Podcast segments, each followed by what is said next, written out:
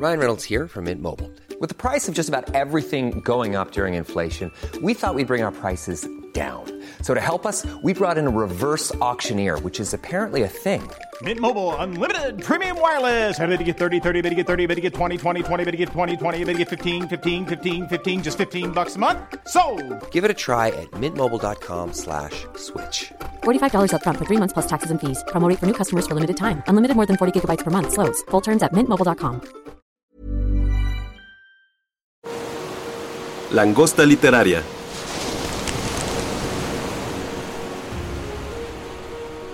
Hola a todos, bienvenidos a un nuevo podcast de la Langosta Literaria, un espacio para la literatura.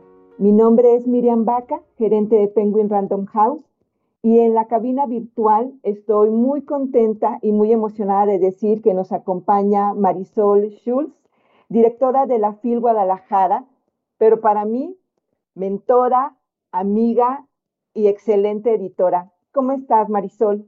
¿Qué tal, Miriam? Pues encantada. También a mí es muy emocionante estar en esta conversación contigo. Una conversación que yo creo que hemos tenido por más de 20 años y que simplemente se va a dar públicamente. Muchas gracias, Mari. A mí también me da mucho gusto. Eh, estuvimos planeando mucho este podcast y finalmente pues pudimos agendarla. Así que bueno, el día de hoy vamos a hablar de alguien muy especial para nosotras y en general para muchos lectores. El día de hoy vamos a hablar de un escritor portugués muy querido, ganador del Premio Nobel de Literatura en 1998 y autor de obras que al día de hoy siguen vigentes. Ya muchos de ustedes sabrán de quién estamos hablando o de quién vamos a hablar, de José Saramago. Pero vamos a hablar desde la perspectiva de haber tenido el privilegio de haberlo conocido. Así que para entrar en materia, Marisol, me gustaría preguntarte, ¿cómo conociste a, José Saramago?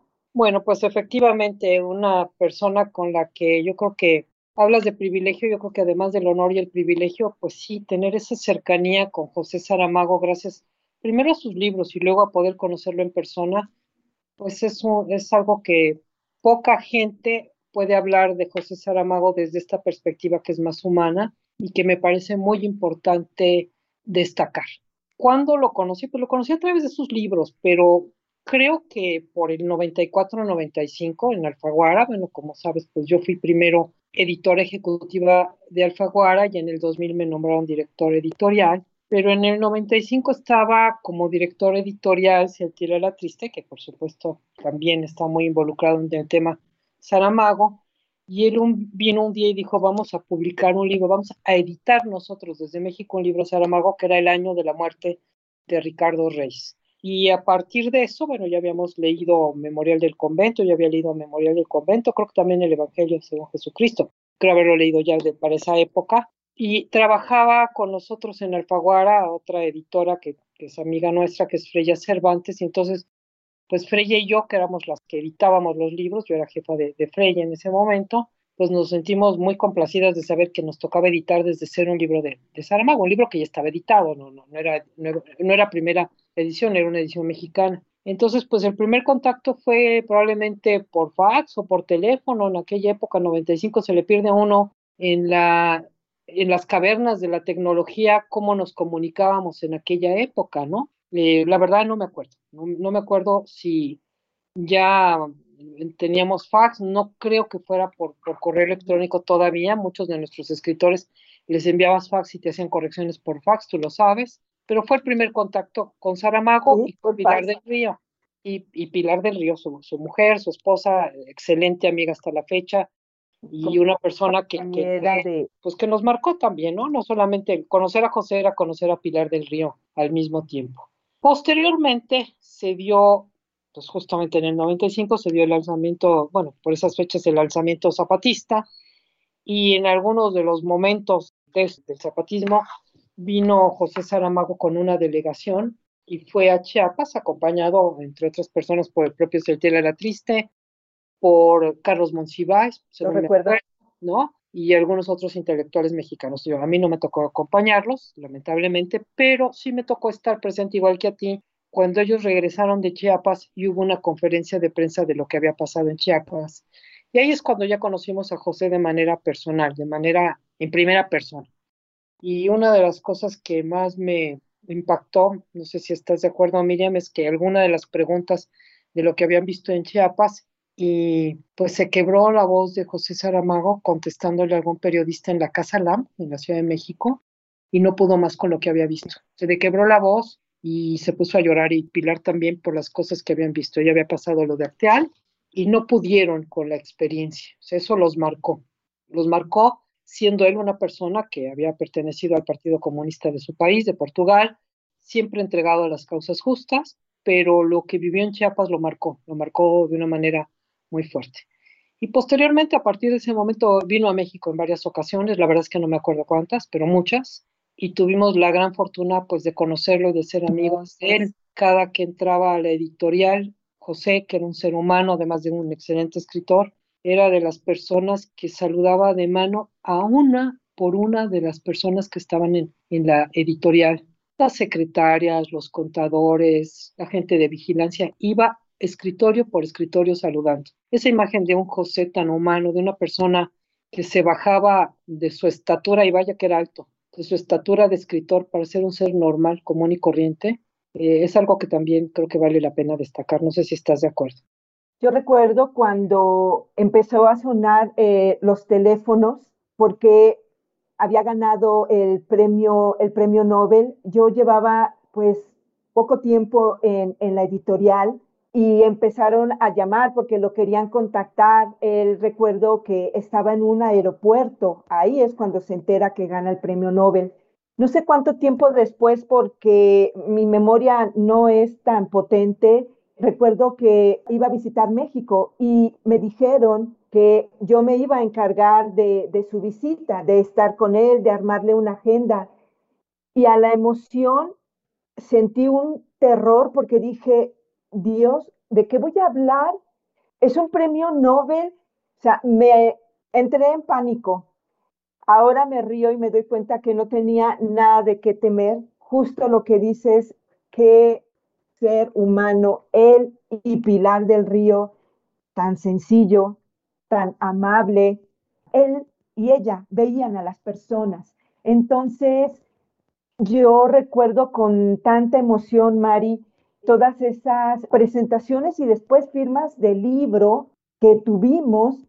A mí no se me olvida una que fue en una librería del de, de Miguel Ángel, eh, el Fondo de Cultura Económica, y que eran cuadras y cuadras. Daba la vuelta a la manzana, la, la fila, eh, está en Miguel Ángel de Quevedo y no tan cerca de Insurgentes, pero la cola llegaba a Insurgentes, eso es cierto.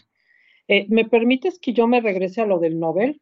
Cuando ganó el Nobel, ya lo conocíamos, ya, ya lo queríamos. Eh, por cierto que en unas memorias de, del Nobel, de cuando él ganó el premio Nobel, está ahí lo que yo le escribí a Pilar y a José, cosa que yo no me acordaba que ellos tenían eso, ¿no? Pero que yo me acuerdo que eran seis de la mañana, yo me despertaba muy temprano, con una hija creo que en secundaria, mi hija Erandi pues iba en secundaria, por prepa, no me acuerdo, y cuando oigo premio Nobel José Saramago, pegué un grito de emoción y de terror que mi hija, por supuesto, se asustó. Y le dije, es que José se ha llevado el Nobel, ¿no? Y entonces grité y les escribí y hablé. Eh, pero más allá de la experiencia personal, no, no, se trata de hablar de mí, sino de José, a mí se me ocurrió, pues voy a hablar y voy a hablar con la secretaria José en Lanzarote. Acordémonos que él vivía en Lanzarote, en la isla de Lanzarote, de las Islas Canarias, no vivía en Lisboa. Y dije, bueno, pues voy a hablar a su casa, al que yo hablaba con cierta frecuencia, porque pues como editora tienes contacto con los escritores, voy a hablar a su casa para felicitarlo, pero a través de su secretaria, ¿no? O sea, un premio Nobel, piensas que te va a contestar la secretaria. Levanto el teléfono, arco y me contesta él. O sea, entonces todavía fue más duro. era José. Más impactante y, pues además con su portuñol, ¿no? Acuérdate que además tenía un español parecido al portugués, hablaba un español con muchísimo acento divino, ¿no? Y este combinado sí a veces sí palabras, un poquito de trabajo combinaba palabras en portugués con las con las este, en español hablaba en español con la C porque había aprendido en España y él contestó el auricular no entonces ya no sé qué le dije pero la emoción fue que él mismo me contestó cuando consideraba yo que un premio Nobel no va a contestar el teléfono el día que ganó el premio Nobel bueno no el día eh, nada más para aclarar, él estaba en Frankfurt, en la, serie de, en la feria de Frankfurt, y ya se iba ahí, y estaba pie del avión cuando lo llamaron, porque ya se iba a ir el avión de Iberia de regreso a Madrid. Estaba solo, Pilar no había ido ese viaje con él. Qué buena memoria tienes, claro, Mari. No, yo no estuve en ese viaje, pero lo sé porque pues obviamente me lo han contado 30 veces el propio Sergio Lara Triste y los editores Juan Cruz, Amaya, El Escano, que eran sus editores en España y que tuvieron mucho que ver con esto. O sea, Amaya también lo cuidaba de una manera impactante y pues le avisaron. Oye, Mari, pero entonces ya no toma el avión, ¿verdad? No, ya no. porque hay una rueda de prensa. Es que él no quería, decía, no, no, no, lo llamaban y pues, como quería, dijo, es que se acaba de ganar usted el premio Nobel. Entonces lo regresaron a Frankfurt y ya dio una rueda de prensa en la feria, pero él no quería regresarse, él quería tomar el avión y regresar a su tierra. Eh, a lo mejor yo le hablé dos días después que regresó a, Lanzarote, ¿no? Porque, porque vivía ahí con Pilar. Entonces, bueno, esa parte del ser humano, ¿no? Que uno los ve como en el Olimpo, en el Monte Olimpo, y José Saramago era un ser completamente terrenal, entregado a las causas justas y muy congruente con sus ideas, porque así como él era, era siempre, ¿no? Era, es decir, esa sencillez la llevó en todo momento, ¿no? Er, era así. Él, también vale la pena decir que había cosas simpáticas de él, como que odiaba la comida mexicana, odiaba la comida mexicana, pero me decía, pero vosotros, ¿qué le ponéis chile a todo? O sea, pero además le hacía con su sonito portugués, se enojaba de que todo tenía chile, decía que quién había creado esa comida que era infernal. No le gustaba. no le gustaba, es que no, le gustaba. No, no, eso no le gustaba, no le gustaba. Pocas veces yo lo vi comer con gusto en México porque no le, le, aterraba el chile. Pero bueno, son anécdotas, son muchas anécdotas, son muchas historias, pero al final pues nos queda ese ser humano y ese gran, enorme literato, ese nombre, enorme figura que pronto cumpliría 100 años, ¿no? Fíjate que este, eh, yo investigando también un poco para que mis recuerdos se refrescaran, encontré una como frase, como él se definía, y era escribo para desasosegar. Sí. Y definitivamente, pues lo logró. O sea, los textos, las ideas de José Saramago van, pero como misiles hacia la conciencia, te remueven, te hace pensar, crean incomodidad, crean polémica. Y, bueno, para mí esa parte tan universal, tan valiosa, junto con todos los recuerdos de un José sonriendo, de un José siempre atento de las personas, de la relación tan linda, tan profunda, tan, de tanta complicidad con Pilar del Río, también eso para mí era, era un agasajo.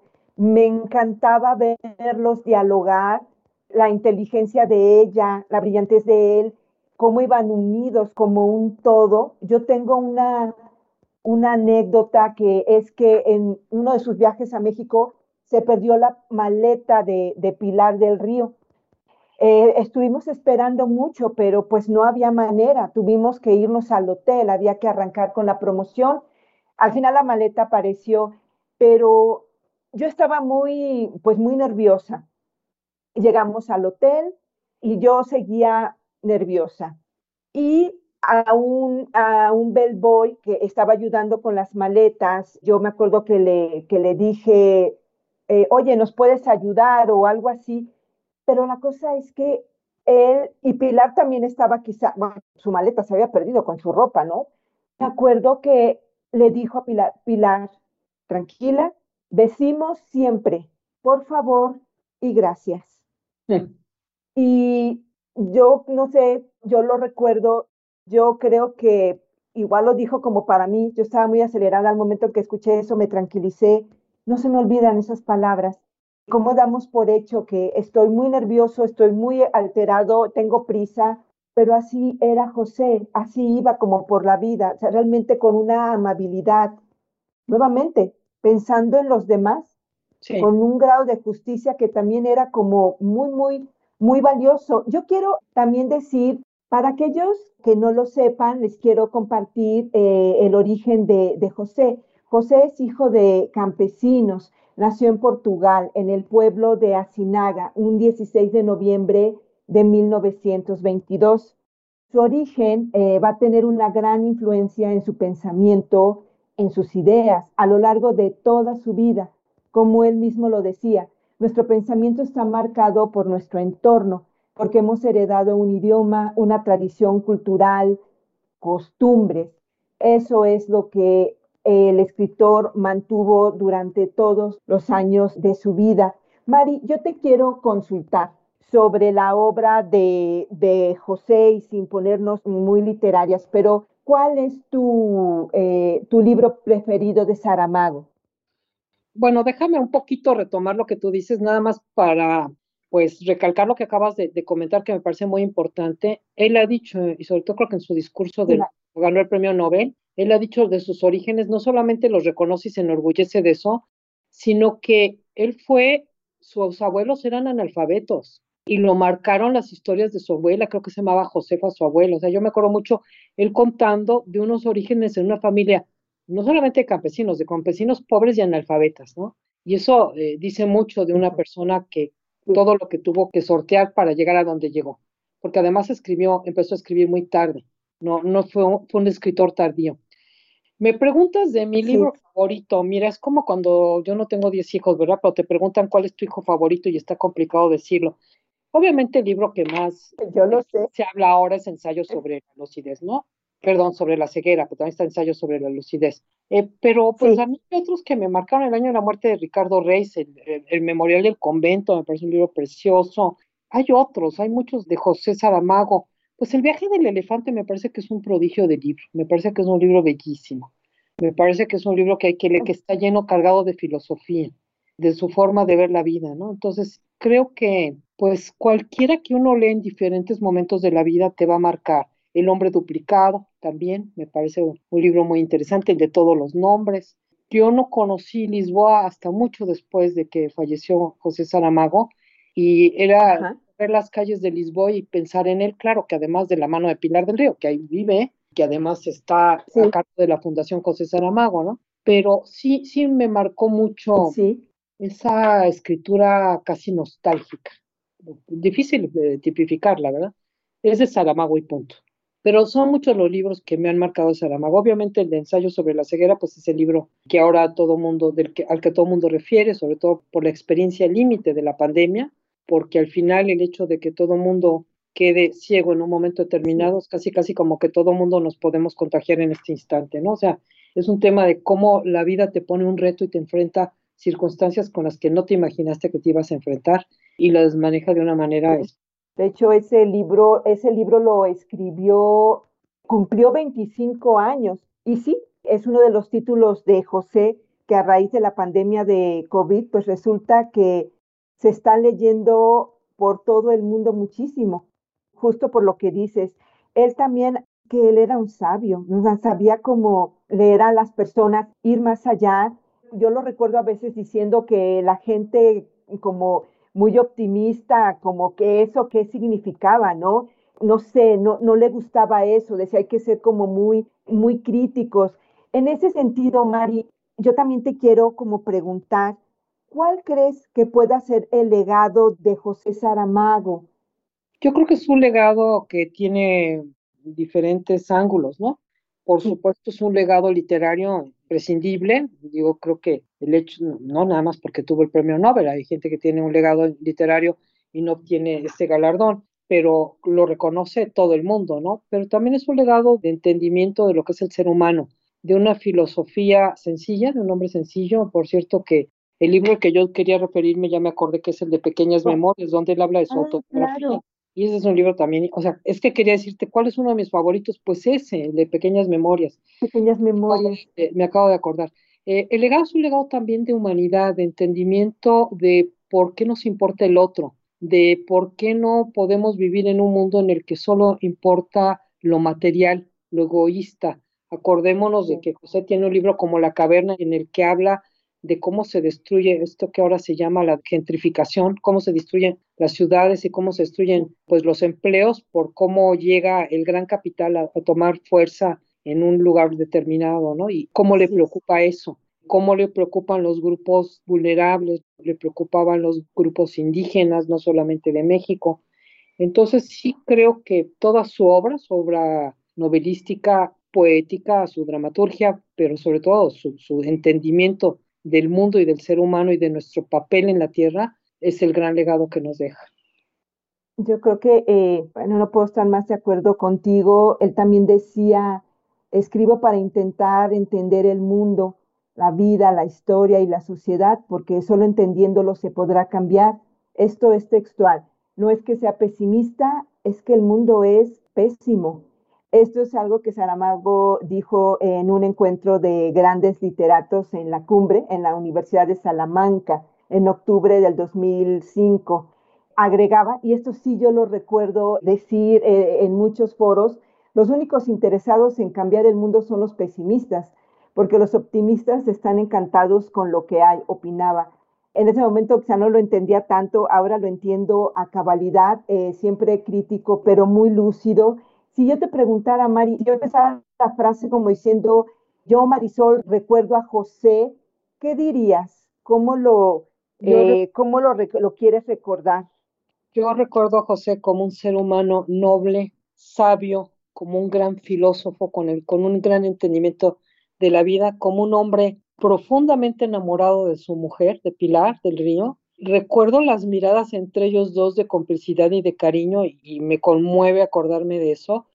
Y recuerdo a ese gran amigo que sabía tener siempre una palabra amable en cualquier momento de la vida con uno. O a mí me tocó pues que él también me consolara, lo tengo que decir, en momentos difíciles, que estuviera conmigo y me tocó verlo en algún momento reír, cantar con un trío cuando vinieron, la, cuando la marcha zapatista que vino con un grupo de amigos, entre ellos Miguel Ríos, ¿no? Y un grupo de intelectuales españoles, este Vázquez Montalbán también estuvo por acá, y cómo se reía también a ratos, ¿no? O sea, a pesar de esa actitud melancólica, de esa mirada tan melancólica que él tenía, cómo también podía disfrutar la vida, ¿no? A, su pesar a veces. O sea, parecía como que no, no estaba hecho para disfrutar, pero la disfrutaba y disfrutaba la compañía de Pilar por encima de todas las cosas y es un una gran memoria.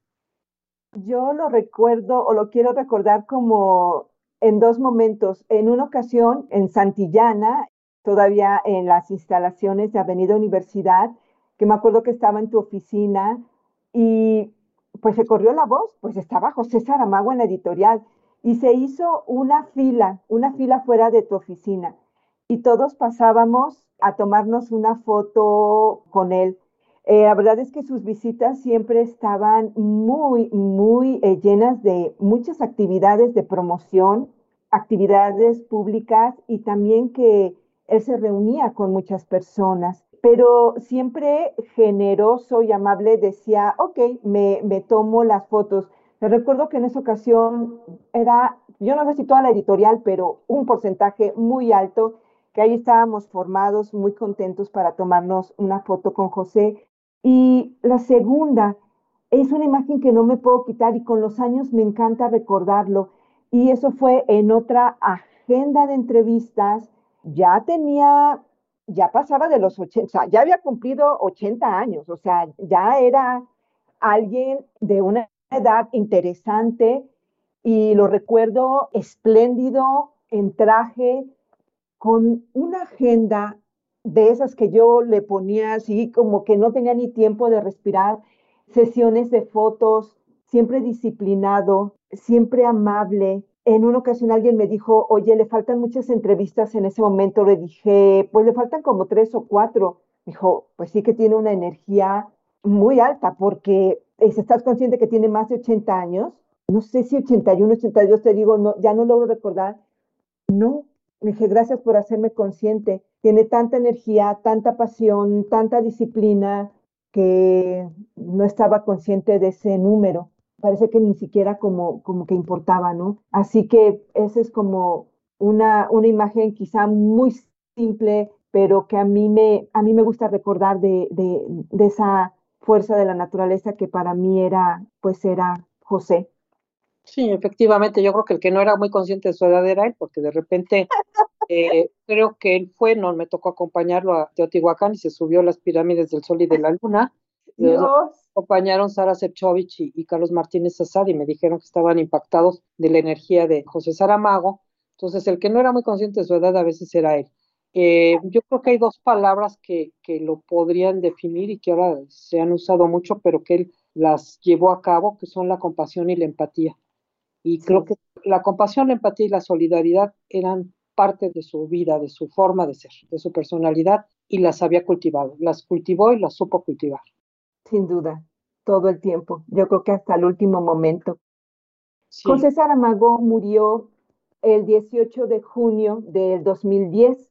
Dejó una gran cantidad de libros, cerca de 20 novelas, varios diarios, memorias, muchos ensayos, obras de teatro, crónicas, relatos, poesía y bueno, pues una ideología que seguirá y seguirá porque tenemos, será muy difícil que en algún momento Saramago podría dejar de sonar, de entrar en nuestras pláticas, en debates.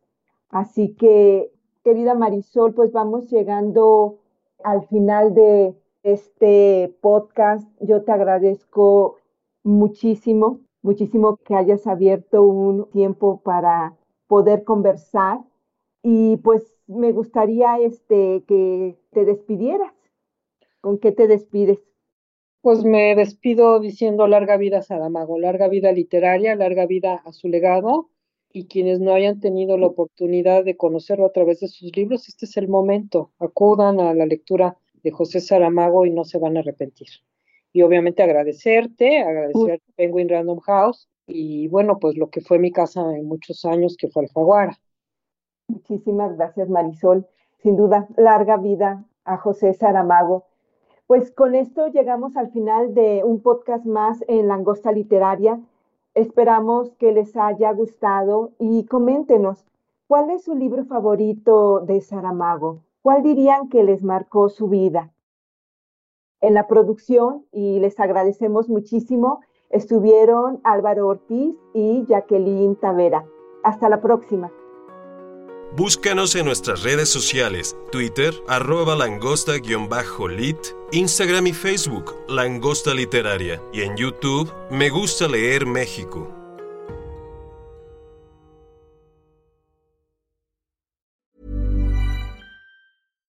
Deserves the best, and there's no better place to shop for Mother's Day than Whole Foods Market. They're your destination for unbeatable savings, from premium gifts to show-stopping flowers and irresistible desserts. Start by saving 33% with Prime on all body care and candles. Then get a 15-stem bunch of tulips for just $9.99 each with Prime. Round out Mom's menu with festive rosé, irresistible berry chantilly cake, and more special treats. Come celebrate Mother's Day at Whole Foods Market.